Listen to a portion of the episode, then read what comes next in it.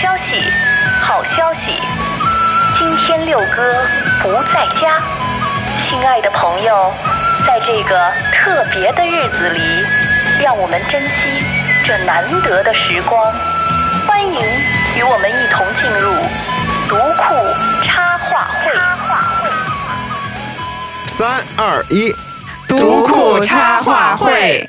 啊、大家好，我是读库的新媒体编辑鬼灯，呃，已经是上过两三次节目了，好像是啊。对，你们要没有听过他的声音，就往前翻一翻，倒一倒倒啊哎，你能知道？你你你还记得你之前来聊过什么吗？之前聊过，呃，入职的时候聊过一次哎面试，啊、那时候是你刚入职是吗？呃对，然后现在已经，现在已经一年多啦。我的天 哪，嗯，白居，白过驹过隙隙。嗯，然后我们这这这一年多也没更新什么，嗯，这一年多你有什么新的感触吗？新的感触，嗯，经历了好多事情，就是在一年的时间里，呃，经历的事件的密度相当于我过往呃几年两到三年的那个事件密度，？我们的工作这么饱和吗 就是各种各种上蹿下跳，你知道吗？我们的工作这么饱和是吧？这会儿在在这儿，那会儿又在那儿呢。好吧，好吧，嗯那我左边的这位朋友呢？您是谁？我是风眠，然后鬼灯老师太有生命力了，我被吓到了。 嗯你，来录过节目吧？呃，录过一次，反正这个自我介绍的环节也就结束了。我是盛军，还是大家熟悉的这个声音。呃，上一期呢，我们也说到，就是聊了一期叫“我视金钱如粪土，料金钱视我亦如是”，聊的是投资理财的相关话题。起因是因为我觉得今年，尤其是今年，好像大家都过得有点惨淡，嗯是不是？嗯嗯，哎，然后呢，我就想说，那要不然咱们就聊一系列跟钱有关的东西，对吧？嗯你看今年胆儿多大，就是我们都敢聊钱。嗯所以今天起的这个题目呢，叫“我们离我们的理想收入还有多远”嗯啊。其实想说理想收入的原因，不仅仅是因为说收入这件事情本身啊，更多的时候其实是想聊一些关于我们的理想生活。你想过上你的理想生活，你要有钱。恰好恰好，今年读库还出了两本书，嗯，一本书叫《贫困一代》， 另外一本书叫《平成时代》。 时代的声音，凤鸣老师面露难色。 我呃，你还漏了一个投资第一课，我以为你要说恰好我们今年没有钱，所以我们来谈谈钱。不是，是因为我看到这两本哦书，我就觉得好像是我们的大体老师。哦， 你是不是来给大家解释一下什么是大体老师？呃这我这词儿都是我从你这儿学的啊，是吗？啊。哦，大体老师就是医学院管尸体，叫做大体老师嗯啊、哦。嗯，就是反正有前车之鉴在我们的面前，对吧？对的，你从哪儿跟他学的？这个事情吧，你要知道，就一会儿就可能会聊到这个事情。哦今年我们真的经历了太多太多嗯啊，还下海了。我们开了一个抖音的账号，叫做“读库 X Lab”，朋友们，你们有兴趣吗？你就你们就是谁要听见这个，谁会玩抖音，可以去搜一搜我们，你就看我们平时日常是怎么发疯的。对对对，对，就那个账号没有任何有营养的东西， 就是两个主演就坐在我的对面。 就他对他最主要的目的就是赶紧多一些关注，朋友们，过了一千关注，我们才能开始直播演绎，你知道吗？嗯，所以说，哎，大家帮帮我们啊！然后也是借此机会给这个账号打个广告。话不多说，我们先进入正题啊。既然我们今天叫我们离我们理想的收入还有多远，那我就想问问第一个问题，在聊我们的理想收入之前，我们不如先聊聊自己的理想生活。你们分别有没有自己想过的一种生活方式和一个生活状态？谁先开始？我我理想的生活其实肯定不是躺着啦，嗯，就还是想希望能和一群志同道合的朋友能一起搞搞事业。我感觉还你是事业搞心这么重的吗？我原来也没有发现这件事儿， 就是前两天我去西安旅游，你知道吗？然后那个我朋我同学正好放假了，我待在他家里，他就过着很闲散舒适的，可能十一点多起来，然后点个外卖，晃晃悠悠。上午十一点多是？Oh，哦吗？，啊，然后喝 喝个奶茶，然后问我要不要去哪里逛逛呀？其实我六点已经起来了，就是 我已经处理了很多事情，然后还运动了一下，嗯。我就感觉我和他有时差，还是我过着他至少两倍的生活节奏，他是长居西安，他是正好呃他在读博士，然后放假在家，哦对，那他还是个学生嘛，嗯，这不就情有可原吗？。但是比如说我回老家和我的另外一些同龄的朋友在一起，大家可能就是关注家庭的生活会比较侧重一些，就是所有的时间都是放在孩子和呃和养狗上面，就可能也不是我特别享受在其中 的我方便嗯问您今年贵庚了吗？哎，六哥说我是九四年的，你自己算算吧。 他说的对不对啊？他对呀。 行，嗯，就是然后您老家的那些都已经生孩子了，嗯。就是跟你的是同龄人。跟我是同龄人，已经生孩子，这很正常呀。我方便问您老家是哪儿的呢吗？我老家是江苏徐州的，哦，就是那个那个， 太啊， 我们老家有云龙湖、云龙山，曾经苏轼在上面待过一个地方，叫做放鹤亭，欢哎迎呀，大家说到去旅苏轼行。我就想说啊，今年读库又出了一本新书，叫做《苏东坡》。孤行之旅对苏东坡传非常好看，人手一本儿，嗯，见人就送，你我都送送了五本儿了，真的假的？真的假的？我真的，啊我我们工作这么有钱吗？就是你能花自己 钱给给就朋友是买书？有毛病，我就有点毛病，就是 好朋友特别想送是在在我们公司里面挑那种适合的书送给他， 哦，行，反正今天不是一期带货的节目。 对，但是真真的送了，我然后你老家的孩子，呃，呸，你老家的孩子，嗯 你老家的现在的同龄人都已经生孩子了，啊，然后他们的生活状态就是每天养娃育儿，呃，对，然后他们会为这个孩子的升学而操心吗？就是各种搬家，甚至还有离婚的，就是为了孩子能去学区房。我不知道我们当地政策是怎么样的，但是通过离婚是可以实现这件事儿的。那这徐州当地教育还 OK 吗？不好，不好，嗯，就是所以大家都很焦虑，然后各种卷，然后所有人都希望自己的孩子能去南京、苏州。当然了，比如我们南去通，南通也行。啊南通那个好像消费很高啊，你知消费挺高的啊、哦，是吗？然后呢？那那那那理想的生活，对，第一个就是和一群志同道合的朋友搞事业，另外就是有机会能到处呃撒撒野，我以为是你说要拍抖音视 频呢，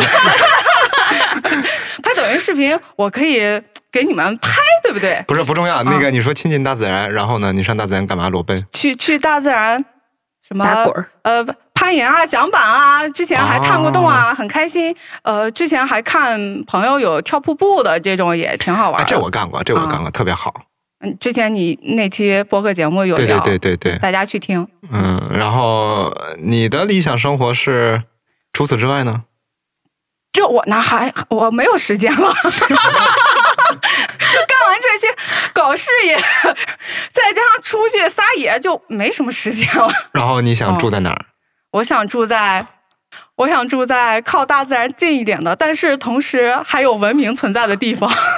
你想过吗？就是如果说从全中国找一些城市，你如果希望的城市，嗯，成都、昆明、苏州。其实原来还考虑泉州，但是他们说泉州，呃，经济过于落后了，它只是一个。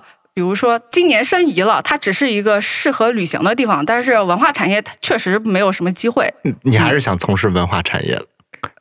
好像是， 怎么怎么突然心虚了？好像真的是， 怎么怎么突然心虚了？就是觉已得经有默认点这个东西，你从事干这行就离自己的理 想 这受背道而驰越来越远 收。收入有有一丢丢堪忧，然后然后工作强度有一丢丢饱和 啊，我觉得你好像在阴阳怪 气。我说完了，嗯，分娩分娩你，我不能再给你挖坑 了。我觉得这个，你真的， 你我请我跟这么多人聊过天儿，你这个是很容易，我给你挖一坑，你就自己往下跳 了。来吧，方边老师，你的理想生活是什么样？我想获得内心的平静、你现在内心不平静，波涛汹涌困倦啊？为啥？啊，这这不是一一种状态吗？就不要每天大喜大悲，这是你现在的生活状态就是内心的平静，整个人就平和，然后就能活得久。啊、那你有想过具体的路径吗？比如说你应该怎么样？我我就是要好好挣钱，然后四十岁退休，那那你觉得你有可能实现这个理想 吗？蛮难的。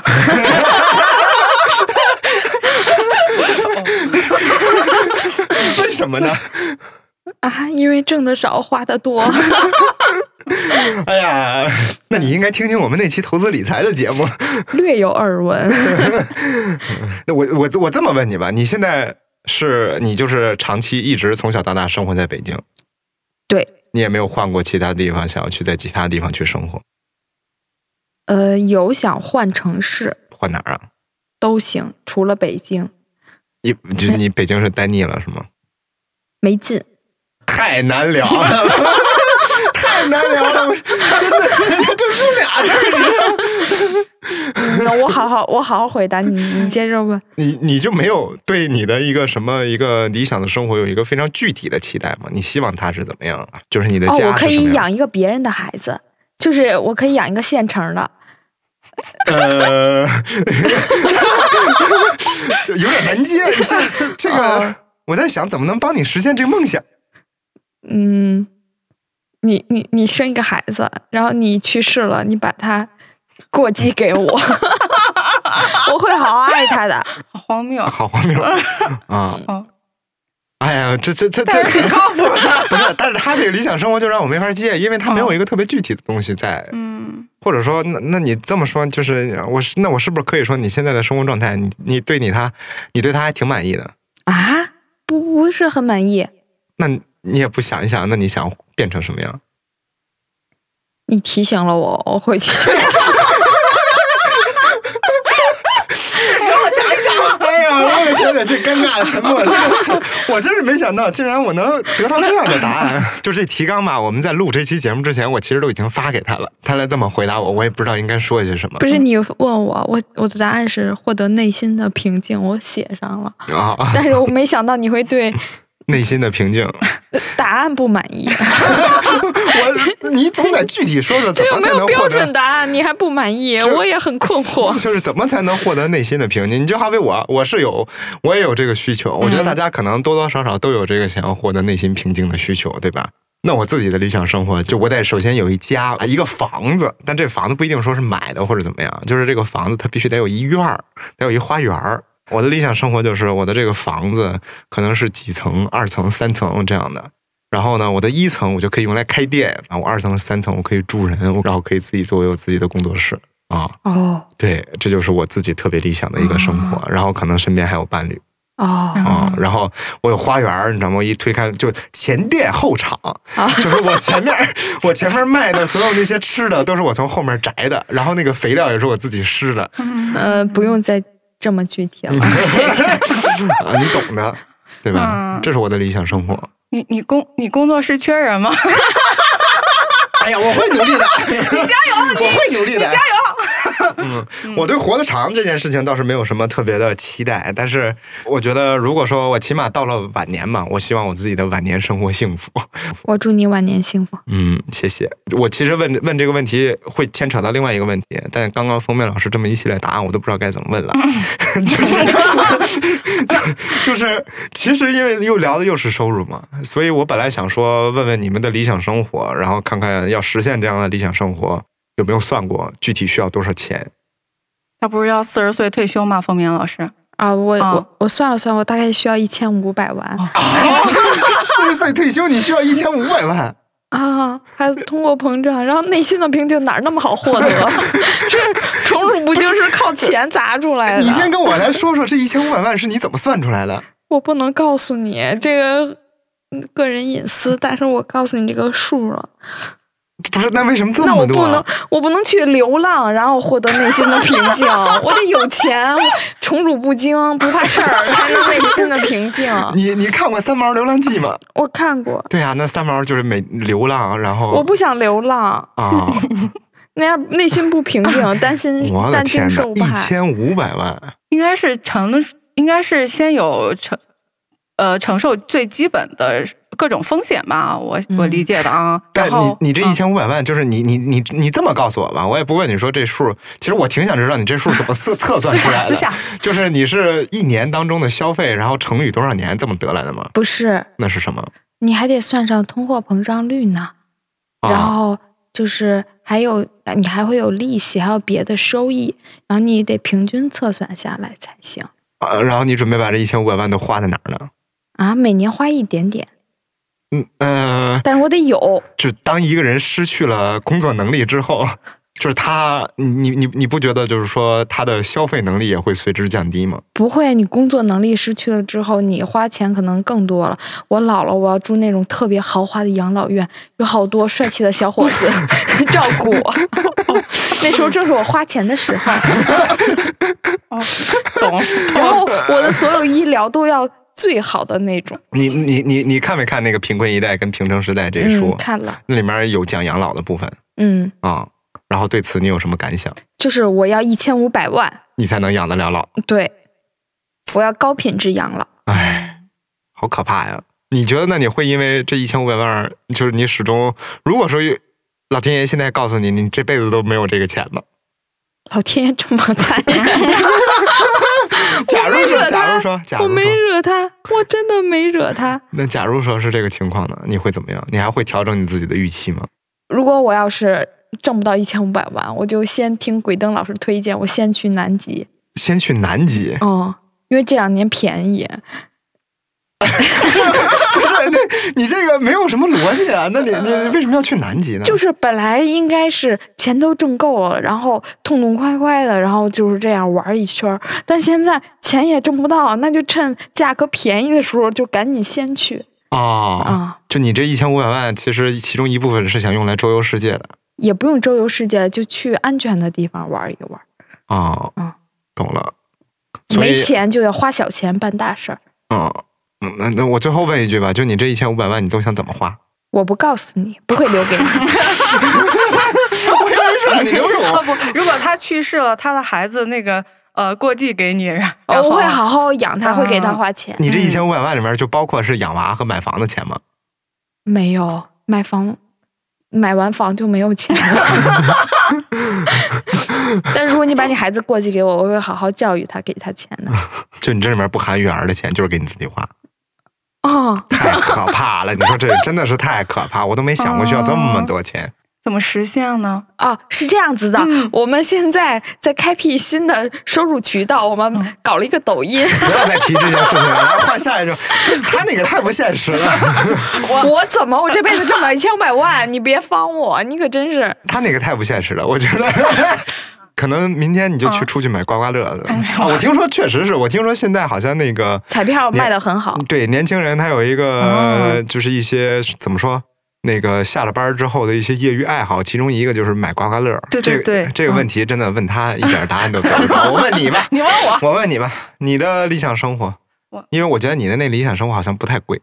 我说的是我呃当地租一间完整的属于我自己的房子的四倍的工资的收入就行等会儿你就是相当于说，假如说你一个月房租是五千块钱，啊啊、你要你的理想收入就是两万，呃两万对，为啥是四倍啊？怎么怎么这么具体？啊就是生活你经俩你验俩告诉真我是，你俩真是两极，就是 他完全就是就是根本就不靠谱，然后你这简直具体的就非常生活经验告诉我就呃以当地的物价来算的话，我大概吃加上文化消费大概是我工资的一到两倍，然后我要再存四分之一的钱，就是这样嗯啊，存四分之一钱用来养老。用来干别的事情。对，嗯 OK，啊，嗯。你说这个，我突然想到一件事情，就是现在反正我们都是年轻人嘛，现在的年轻人钱是难挣了还是好挣了？可以选择的余地比较大，但是也是比比较容易踩坑。至少我周边的人，大家最近换工作还比较频繁，嗯哼嗯，然后，呃，哎，现在换工作就一定能带来薪酬的涨幅吗？嗯，我就因为好像前几年就是只要跳槽你就。很多人跳槽的原因就是为了要涨薪，就是一跳就能跳到另一家公司，可能涨百分之二十、三十。没有，就是我感觉我身边的朋友只是不想一直待着，然后找个工作做做。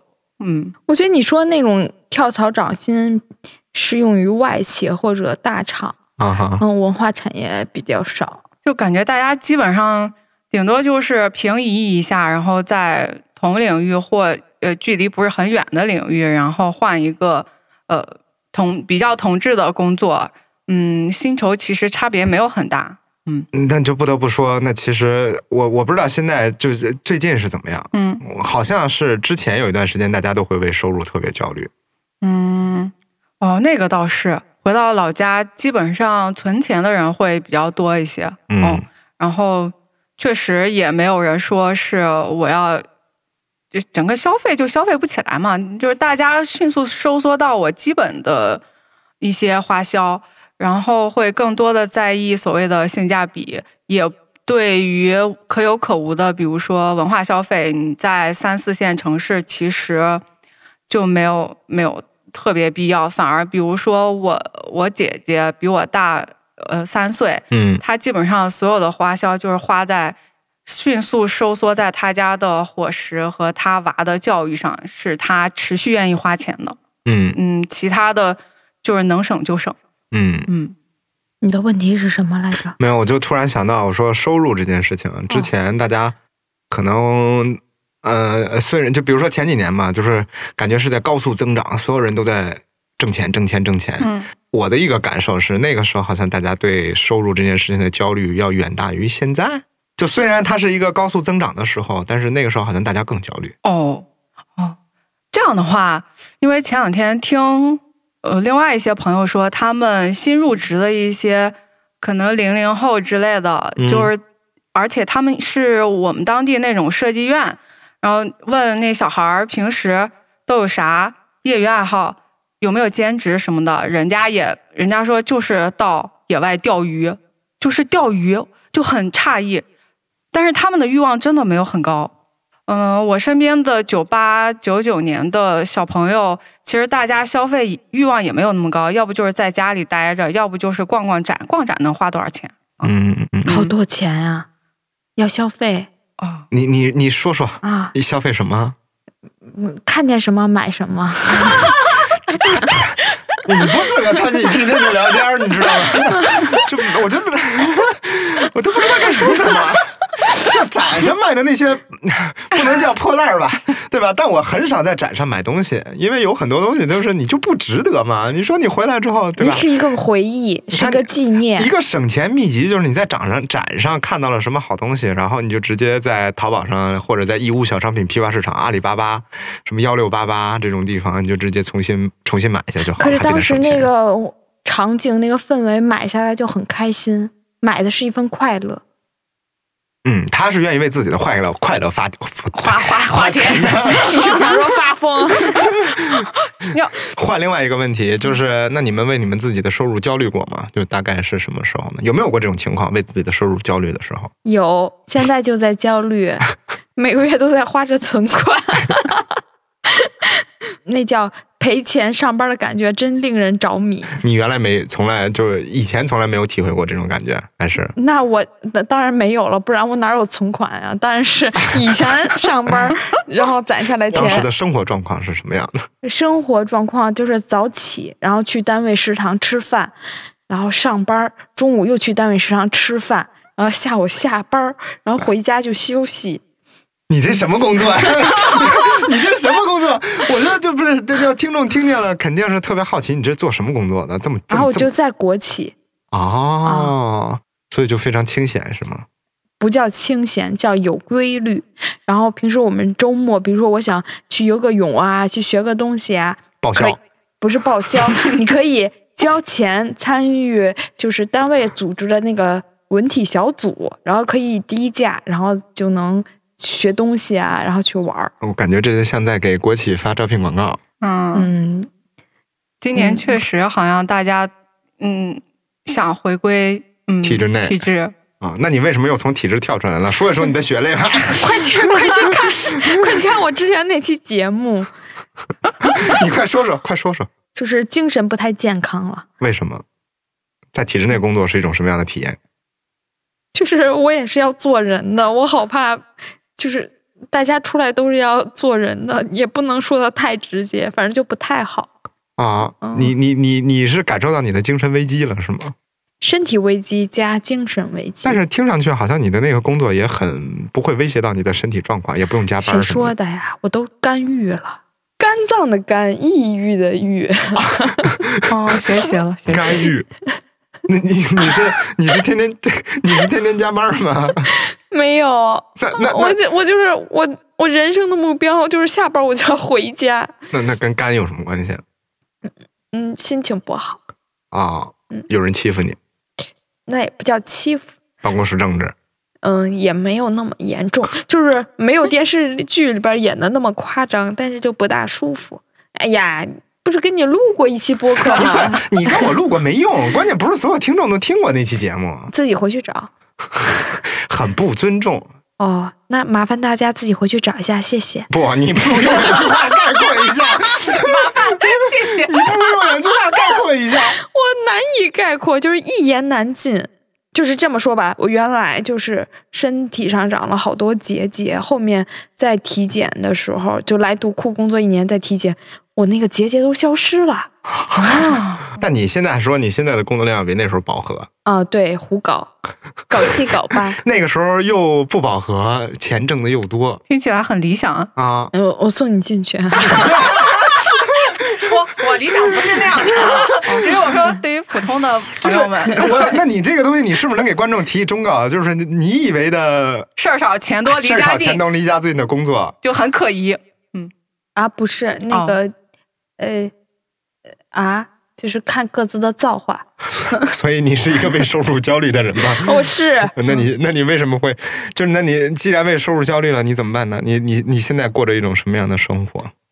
我过着一种尽量开心、尽量不焦虑的生活，因为我不能改变我的收入，我只能改变我的心 情。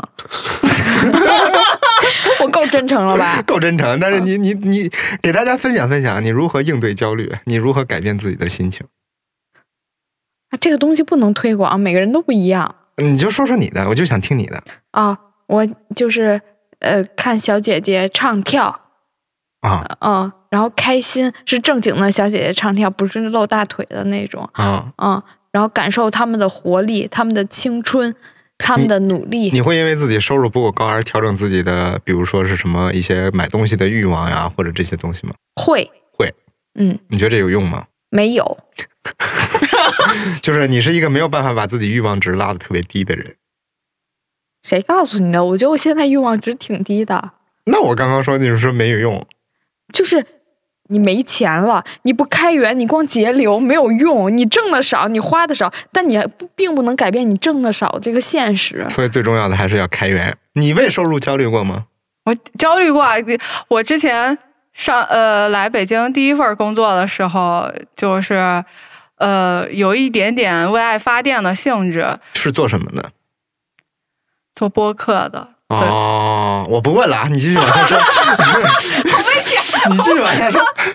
对，然后当时已经做了大概一年多了，嗯，有一天早上我就是噼里啪啦在那儿打键盘，然后那个我跟我妈说，我最近就是。北京的物价好贵啊，然后我想吃虾，然后呃舍不得，然后我妈就说，她说她她给她直她直接给我转了几千块钱，然后他说他要把全部的退休工资都转给我，让我在北京买饭吃。嗯，我的妈呀，我要哭了！哎呀，我不这种事情不能发生在我身 上。对，然后我当时其实一直在纠结要不要，就是呃，嗯，一直就是这样干下去。后来就是，嗯，当时就是就直接流泪了，一边流泪一边继续干活。嗯然后呢，你就辞职了。然后我就就本来其实当时已经别人有跟我推荐其他的工作机会，呃，啊但是嗯因为我我在上一家公司，呃和就是所有的同事都是伙伴的关系，嗯，就是那个工作氛围你是喜欢的。可太害人了！怎么 可别你你被谁洗脑了吧？上班不给钱，我听了就想哭。 怎么有这样的公司？你你在那个公司干了多久啊？呃呃一年多嘛，就是然后就是后来朋友给介呃。最后也没有去那个机会，但是因为那个契机吧，就是坚定了我确实人没钱真的不太行，嗯，尤其是对于想做内容，然后在文化产业待着的人，可能没钱真的是特别痛的体悟。可能刚刚毕业一两年你还能承受，但是随着嗯你父母他们也有自己的生活嘛，就是嗯自己也想经济独立，嗯就完全没有办法获得这个最基本的我我认为是呃做人的尊严，或者是嗯嗯，从住房、衣食住行上面都是。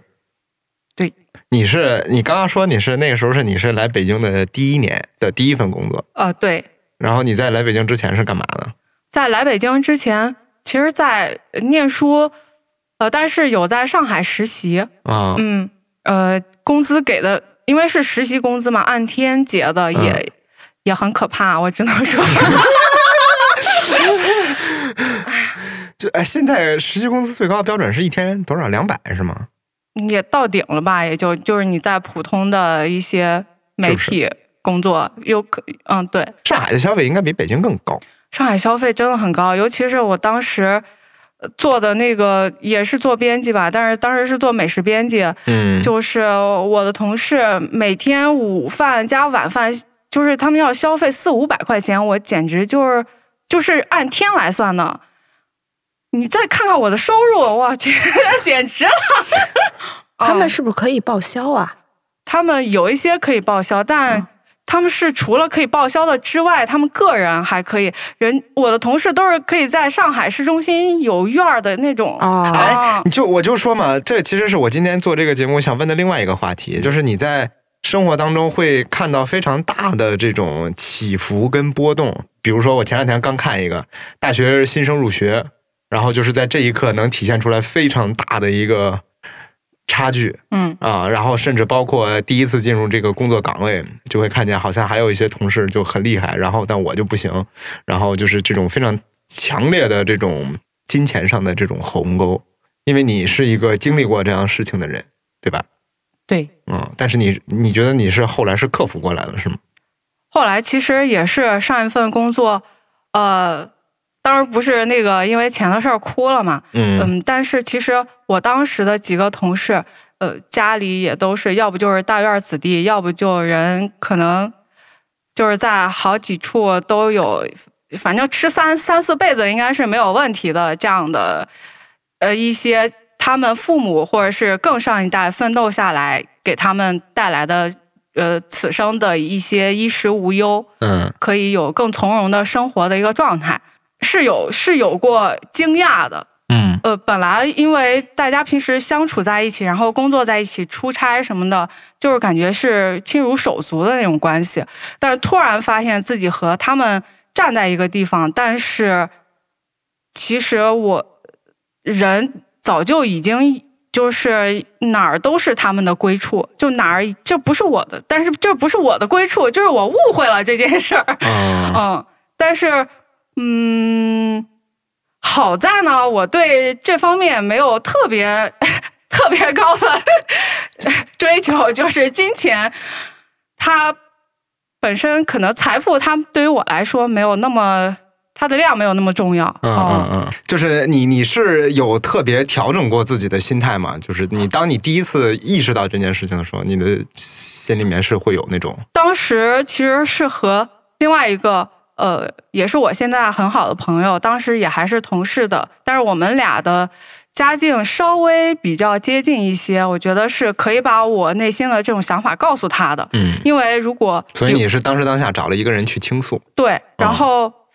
然后我们俩沟通了一下。呃，当然和我沟通的那那个小伙伴，他家其实也是有产业的，但是、啊但是呃，他更能理解这个事情，对，因为你不他会去跟你就是另外的那些伙伴再去说这些事情，另外的那些伙伴，你不觉得他们会能理解？有说过，啊后、呃那是再后来了，因为是在我克服了我，其实就是很好奇你是怎么克服 的确实感情到位了。嗯、啊？他们也对你也很好，对，对，也不是那种说什么嫌贫爱富会有这种行为的人。对我我在他们那儿并没有感觉到，因为因为你想，我是一年多以后才意识到这件事儿，嗯也就是说，其实，在过往的经历中他，们伪装的很好，在交交往的过程中，他们就是以尊重我明白的？为前提的。嗯，我认为，只要人的价值和人的尊严能得到得了到基呃他人的尊重，其实这个财富的落差还好还好嗯，还好，嗯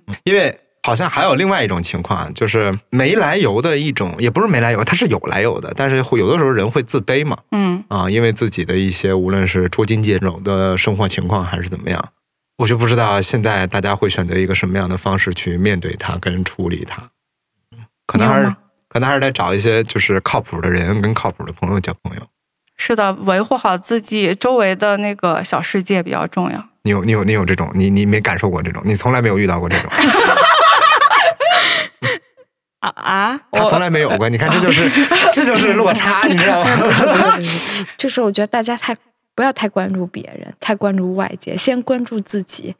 如果你经常关注自己，经常想让自己获得内心的平静，就没空管那些有的没的了。对，但是我我也有在老家的时候，我其实是过得还不错的，比较从容。你想有家里有房子，然后我又在国企上班儿，当时其实不明白为什么我外地的同事跟我玩，就是都喜欢跟我玩儿，然后呃，外地的同事对，没没没明白，因为我我们同事有很多是外乡来的，哦，嗯相当于是我你我是在老徐家州，你在对徐州上班，但是你的徐州的工作岗位还有很多外地人。对， OK，然后大家就很羡慕我那种自如从容的状态，但是我当时呃非常不理解，嗯嗯，来北京就很理解了。第一，首先你在这个地方有归属，有房子，嗯，有一个很明确的确定性，呃就还挺重要的。嗯嗯，就没有甚至是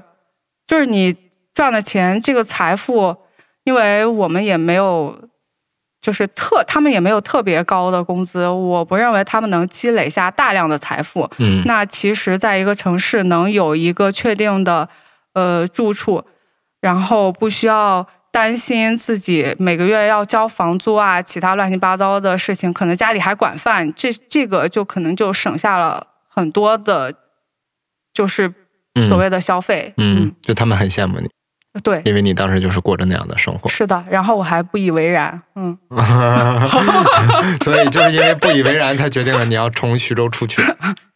呃，也也不是啦就是，假如说从收入的角度上讲，或者说从生活舒稳适的，舒适的生活稳定的角度上讲，嗯，人好像是没有什么需要去一定要离开自己的家吧，还是想自我实现嘛。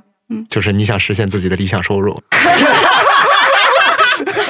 我想实现我自己的理想收入，然后结果到了大城市，发现哎，发现就是、离嗯理想越来越远了。还在还在努力，你觉得是不是？但你觉得这几年你在北京是多长？两年快三年了，快三年了，然后之嗯前是在上海待了一年，在上海半年。上海半年，嗯那也就相当于你是离开家近四年时间哦，在之前我是在外地上学七八年了，啊，嗯，嗯，就不，咱不是按上学这个，就是从工作开始啊，哦，反三正年半，就是大概这几年的那个你的工作经历，然后呃你的感受，你觉得你自己是离自己的理想生活越来越近，还是越来越 远？我先说吧，要不然你先说我等老师想一想。你先说，让他组织组织语言。我觉得是越来越近，因为我岁数越来越大，人越来越成熟，就是有的时候想做一件事儿，也要自得你自己足够想做才能做成。我以前可能会为做事儿挣钱什么找好多借口，但我现在就觉得自己得对自己的生活负责了。啊、啊。那然就后有好多时候那些事儿不是说我得具备什么条件，或者是需要有什么样的人跟我合作才能做成，得是你自己想做。我现在就是我这个先天条件嗯，就是准备好了，啊、啊准备好要挣一千五百万了。哦，这个主持人真的是不是那么 nice，不是、啊、你自己说的，我这问题问的也很明确嘛，就是你离你自己的理想生活和理想收入是越来越近，还是越来越远？近啊，嗯对啊，那你就不就是离这一千五百万越来越近了吗？就是除了一千五百万。一千五百万不就是为了内心平和吗？我现在是距离内心平和越来越近了，我如果说你没有一千五百万，但是你能内心平和，不可能没有钱，内心不能平和。 那还是准备好了一千五百万。那啊那就那还是啊，那就是你是觉得因为你自己的年纪在变得越来越增长，变得越来越成熟，所以你是在离让自己变得越来越平静这件事情上越来越近对呀、但从收入的量级上并不这么觉得。呃，你你遥远了呢，我这就是我想问的。嗯，遥远了呢。嗯，嗯所以嘛，你看到最后发现，好像收入也没有特别影响，就是你需要保证一个基本的生活水准，但是并不会因为这件事情影响到你的哦，我认为是曲线的靠近。嗯，曲线的靠近，是是的落个函数还是是正弦函数还是余弦函数？是它有波动，你知道吗？你说说。但但我觉得它整体的趋势还是往那个方向走的。所以离开老家还是有用的。那必须离开，一定离开。哎，你当时是什么原因离开了呢？我就好奇。考考学，并且能让我爸妈百分之百放心，就是考学。考学，对，你就是你，那你就是你，你考学的，你是想干嘛吗？还是怎么着？呃，当时是想做心理学家，对，啊，好那是酷你你那是你一直以来的梦想，是的，然后你是因为这个原因，所以想离开那个你的家乡。呃，做心理学家是一方面，然后他其实和离开老家是两件事儿。对啊，嗯就什么什么什么原因触触动了你想？老家的气候和人文不太，我我不太喜欢，对， 嗯，嗯，然后那那个地方发生了太多让我痛苦的回忆，所以 所以对，就是我要靠。我要靠，我要凭实力甩开那些 哦，我讨厌的东西。那些包袱嗯，是的，嗯而且要光明正大、堂堂正正。嗯，我哪我们哪天其实可以聊一个这个，其实我也是一个背井离乡 之人，哦，背景离背井离乡之人，嗯好，我但都我能想到你们俩要聊什么。我不 是我原来我原来你看你就没有这种你他一个他一个对吧？我就不说了，他一个我土觉著 得我才是勇士，你们都背井离乡，逃离那些让你们痛苦的人和事儿了，我还在这儿战斗斗争呢。你还你在和北京太大了，你知道我吗？跟你讲，我还在这儿奋斗斗争呢。 我北京上，北京太大了，两千万人口呢，那相当于一小国家。那你可你别这么从朝阳逃到西城， 你知道，你家住你家住大兴，或者你家住那个怎么说？你家住昌平，家住顺义，然后你工作在西城或者在朝阳，这这就是两个世界。因为我原来还听过一种说法，就是说，你看来到大城市的一个，甭管是年轻人也好，还是怎么样吧，总而言之，他就是故乡的弃儿。啊，对，就是其实，这是一个你看，这就是一个，这是一个一脸嫌弃对，这是矫一揉个，造作这。是一个非常矫情但又浪漫的说法啊、我觉得还挺浪漫的。就是说，其实都是一些没人管的弃儿跟小孩儿。当然，有一些人可能说那个家境实力丰厚，对不对？嗯，但是还有一些人是这样的，所以他会选择这么样的一种生活方式。但总而言之，就是原来的那个地方好像没有带给他什么特别开心跟快乐的回忆啊。啊，其实，哎呀，说实话，就是哎，有很多人更没得选，人人就直接就在家在老家就是待不住，就嗯，没法待，只能出来讨生活。之前以前闯关东那批人不是也是这哎样，，要要要要聊到这么老远是 吗？要聊到这么老远是吗？因为因为。前两天正好我那西安朋友，他父母就是闯关东，他的上一代就从他的父母，他的父母的上一代，你知道闯他关的东父是母的上一代，然后从从那就是他的个爷爷奶奶，对，从山东去到了东北，然嗯后他父母又带着他从东北就是来到了，就是去到了西安嗯。其实中间也是一路波折，我感觉大家都是在为自己基于前一代所就是自己出生拿的那些牌，看怎么能把它打得更好一点儿。嗯嗯。嗯就是很多人所谓的理想生活，我觉得最重要的是要依据自己具体的自身条件，自己能做到的那个位置再往上够一够，这个是比较切实的。你说嗯那是不是意味着要先承认自己的一些缺陷跟不足啊？啊，一定是的嗯，啊，他不能就是说我拿我以己之短攻别人之长， 谁这么傻？你你这个话说的就是不是是有的时候是会这样的，你就好比说你你刚开始，假你如说在暗示谁？ 我没有在暗示谁啊，但我觉得是会有这种情况的。就是一个他如果说没有很怎么说，一直以来长期跟这有的时候会跟自己拧巴嘛，对吧？嗯那这种拧巴不就是说我看别人有，我也要有。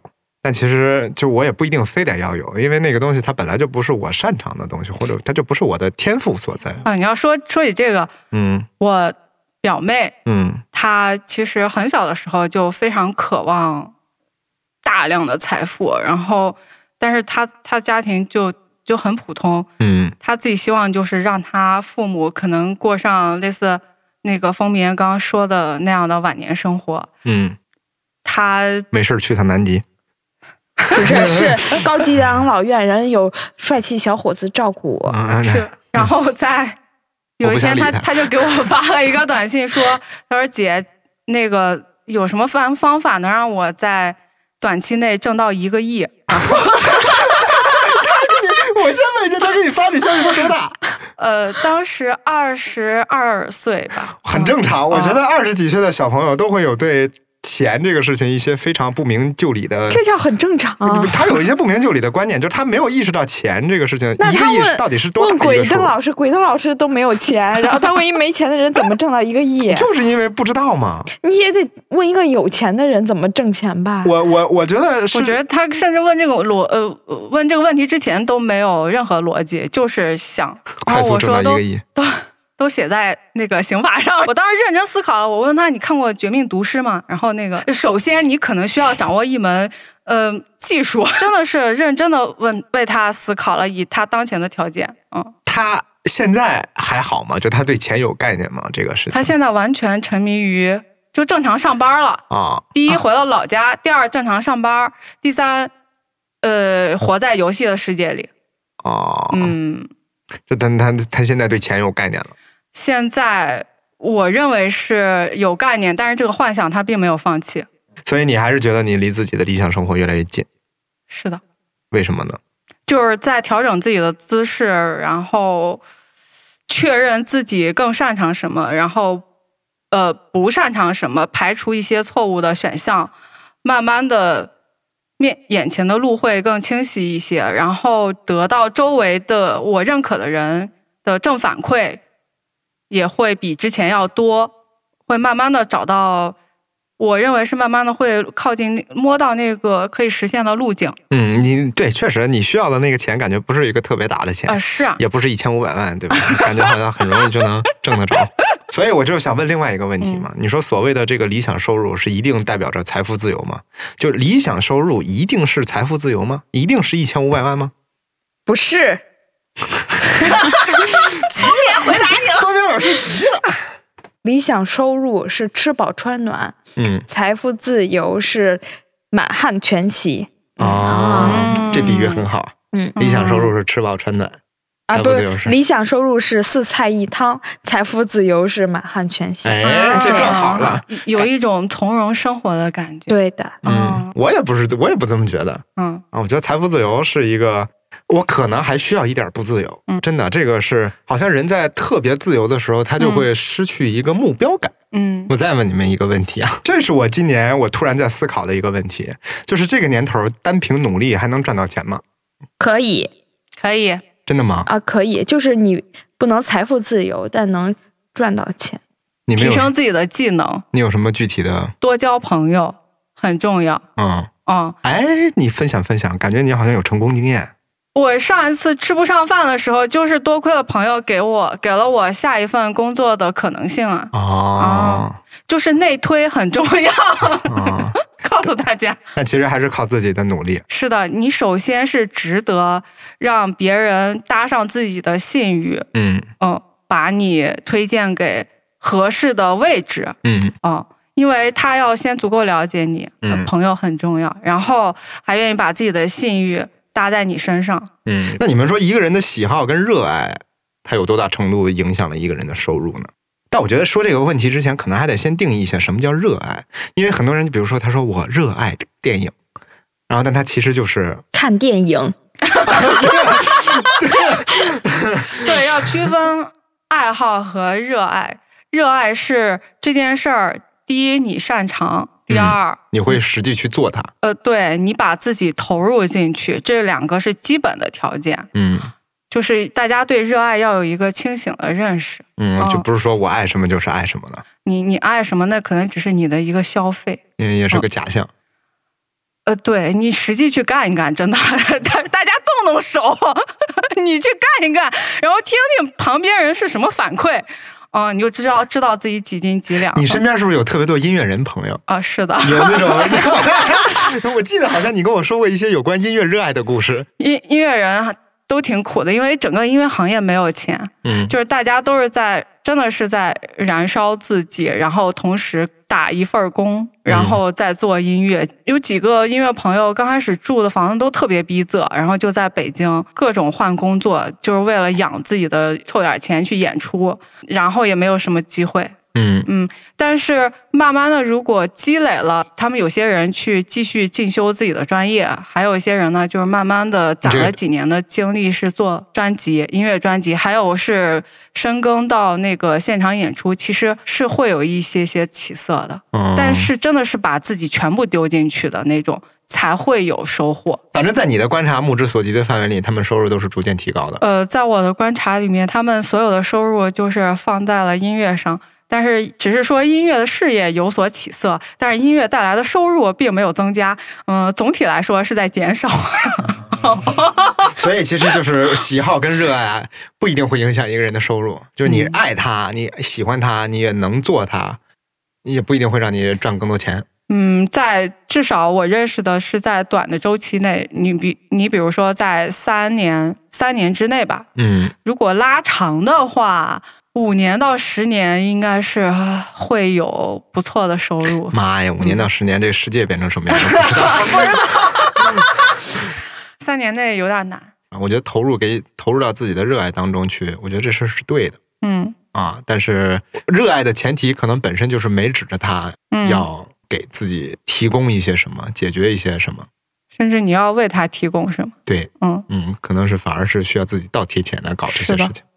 就说到这儿了嘛，对吧？因为我感觉好像是现在大家都有各种各样的选择，我可以选择喜欢电影、喜欢音乐、喜欢读书，什么都行。然后我也可以选择做呃这样的工作，做那样的工作。那你说，因为是这些选择都出现在我们的面前，那我们是选择太多还是选择太少？因为还有另外一种论调，就是你就比如说，经常也会有爹味儿比较足，你们是没有经历过那个贫瘠的时代。就说你想想，人家我，而且现在还有一种情况，我就突然想到，现在还有一种情况，他就特别向往当时的那种，一毕业了之后就有人给你包分配工作，然后你就可以去到这儿，然后你就在那儿安安稳稳的过一辈子，也不用考虑说你的什么吃饭啊、养老啊、住房啊，所有人在向往这个。还挺多人的，特别是现在，就是那是别人的事，与我无关，我不这样就可以了。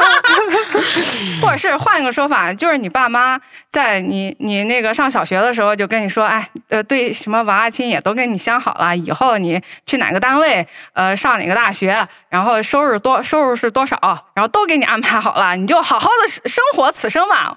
我想所有小孩就是就炸了，肯定就叛逆，肯定跑呗，嗯，嗯，反正好多我知道要逃离到呃逃离家乡来到大城市的原因，就是受不了这种安排。就是你得还是得先经历一切，然后再做出判断，要不然你也不知道怎么选，是吗？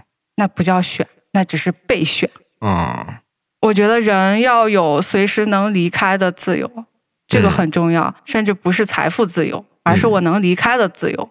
好像也真的是啊。理想收入的其中一部分是你理想的怎么说？就是它，就是它不是你获得多少，嗯，我觉得更多的时候是这个东西你失去了之后，你能不能承受得了这个失去？嗯可能这反而是理想收入。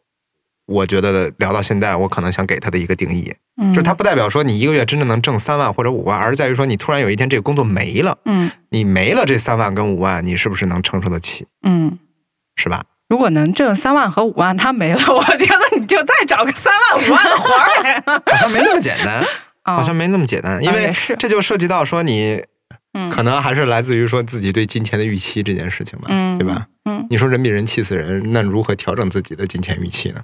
我为啥要调整？我的金钱预期是合理的预期，挣一千五百万，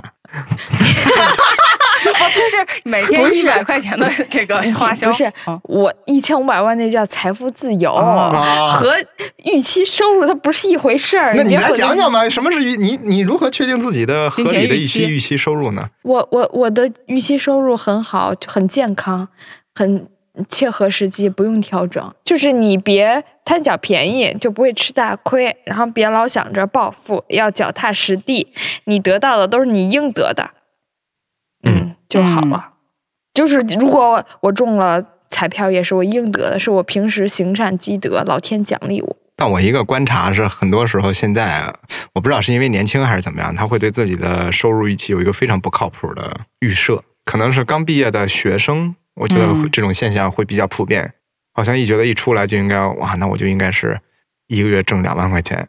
就我们现在不知道为什么是有一个巨大的差，就是这个信息差，好多呃嗯你你说年轻，他要就他也不知道真正的嗯自己的收入区间应该在哪个位置跟，哦，然后他其实是到了社会上，然后就觉得好像是一个毒打，然后我明明是这个学历，是这么个专业，这么然后我学习还挺努力的，为什么我挣不着那个钱？就是预期啊出现了偏差。那我觉得他们就是实习经验太少了。 对，没受过社会毒打，一直到毕业了才被毒打。要是平时就出来毒打两下就。懂事儿了就知道社会险恶，人心不古。虽然你说年轻人需要想要的那个钱，可能是超出了他们能力范围的，但是所谓，但是先表达出来，也许可能不是一个坏事儿，就是你至少有机会调整嘛。嗯嗯，嗯，那你有过那种情况吗？就是在工作的时候觉得，哎呀，我的同龄人都好好优秀，然后我自己是个废物， 然后就想跟别人比，比的过程当中逐渐的心理失衡。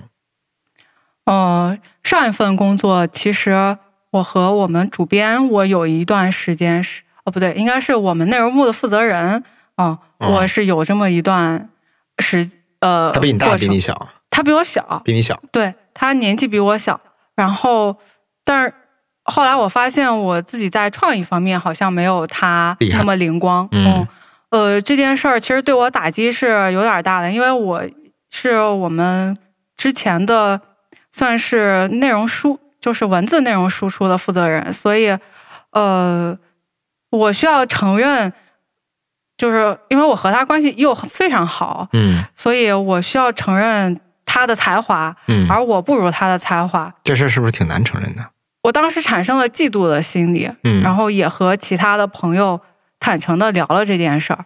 我说我我内心是有虚荣和嫉妒的那个心理，现在已经妨碍到了我和我的这位同事的一些呃工作相处。 嗯嗯，尤其是比如说我们开内容会议上的时候，嗯大家想点子，他其实总是能出奇制胜，我做不到。嗯，呃，这件事儿让我沮丧了一段时间。这个我觉得是也是一个可能比较常见的现象。我反正是觉得人是很难去承认自己的局限，嗯，好像能承认自己的局限的人，基本上都已经差不多了，就是他的他的人生就已经迈上了另外一个台阶了。哦，那就是我。你来说说你自己哪儿不行？哦，我挺多地儿都不行。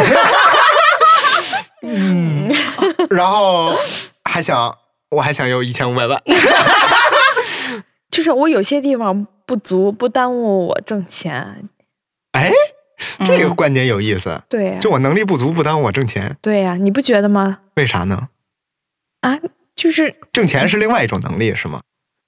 就是，其实你工作几年了？我工作有几年了，哦，那你没发现，就是其实这个世界是一个草台班子构 成的， 只是低级草台班子和高级草台班子，啊啊哈哈。然后呢？就是其实大家都不咋样，啊他，可能有一些闪光点。你说这个让我想起来了，我倒不说草台班子了，我说其实真正让自己调整收入的办法是换行业。呃，嗯，对，对，其实反而不是说你在一个同一个行业里面，当然这也有了，除非你能在一个行业里面，你确定你自己就是一个健身的人，你能始终一直在对，哎这个能行业坐里面冷板凳，能对，坐深下耕去可。能做十几二十年，你变成了一个 leader，或者啊你变成了一个嗯这个行业当中的领军人物，那你当然收入会，但可能对大部分人来说，想要让自己实现收入一些变化的方式，你比如说你原来从事，呃，我举个例不恰当的例子吧，你原来从事文化行业，然后你这时候你突然跳转去从事了商业广告，或者什么去从事了 PR，虽然累死累活的或者怎么样。然后你又从这个 PR 这个行业转行去从事了咨询公司啊，去转到咨询了，然后又从咨询转到什么金融，等一下是换职业还是换行业？换行业，行业换行业就是那如果就是嗯有些就是行业看起来很高级，但是其实他们做的事儿很都差不多。，对，其实是大差不离儿的。呃我理解的是，比如说你在就是你在文化公司，你做摄影拍书挣不到什么钱，嗯但是你去广告公司，然后去拍模特儿拍拍模特儿，嗯然后拍产淘品，宝懂了，嗯你，就这么还是做自己擅擅长长的的事事情情，只不过换一个领域。对去有钱的地方。好的，嗯嗯，follow the money。嗯，对，最后一个问题，我其实想问的是，因为咱们相当于也聊了很多理想收入、理想生活。那如果真的就是现在突然上帝降落到你们的面前，跟你们说未来你的人生的收入都不会再增长了，就是非常残忍跟冷酷的一个一句话，劈头盖脸的砸下来，你会怎么做？目前的收入其实还行，把这个收入平移到整个消费水平稍微低一些的城市，也能过得的挺好的，甚至可以买 房。 真的，认真的，啊嗯，换地儿，换地儿呗。换地儿。好选，好选择。好嗯嗯嗯，嗯，对我其实这个是另外我有点想聊的，因为呃前几年都是逃离北上广嘛，然后逃离北上广，就是因为啊再加上现在好像很多人也在说说县城有多好多好啊，我我不确定这是一个好的选择，他去县城干嘛呢？就是因为生活标准便宜嘛。多找些人聊因一为聊。前两天我看到有有另外一个就是有一个 app 叫《明日故乡》，哦嗯，然后是其实是我们原来读库的一个作者，他嗯年、对他做的，然后他大概。呃，选起了几个参数，里面有那个什么，这个县城有没有麦当劳、肯德基，有没有嗯星巴克，嗯然后有没有最近的地铁站和最近的大城市是哪儿，嗯然后包括天气、气候，然后还有几个其他的那种，然后就是说你可以选你自己的适合你自己养老居住的这些地方。哦，我我始终觉得这个就是它有一定的道理，但我还是觉得不靠谱，因为点是在于说你无法确定五年之后的这些县城会变成什么样子。就是嗯我为什么突然想问上帝这个问题呢？其实就是相当于说，这么说虽然有点悲观，但我觉得嗯应该做好这种准备， 就是。就是就是现在就相当于上帝来告诉你了，你未来的收入不会再增长了，然后我们应该怎么办？其实这个是真正我想问的，但这个说出来可能就会有一点。还是可以换地儿，换地儿又不是只能换县城，那好奇怪啊。嗯，做好调研，真的我是调研派的， 大家要做好调研 你能方便分享一下你的调研和你的选择标准是什么吗？调研第一，你自己肯定要实地去走一圈儿，嗯至少要待一待，是吧？第二是，你尽可能问到你周围所在这个城市住过也好，或者是在这儿工作过，肯定更好。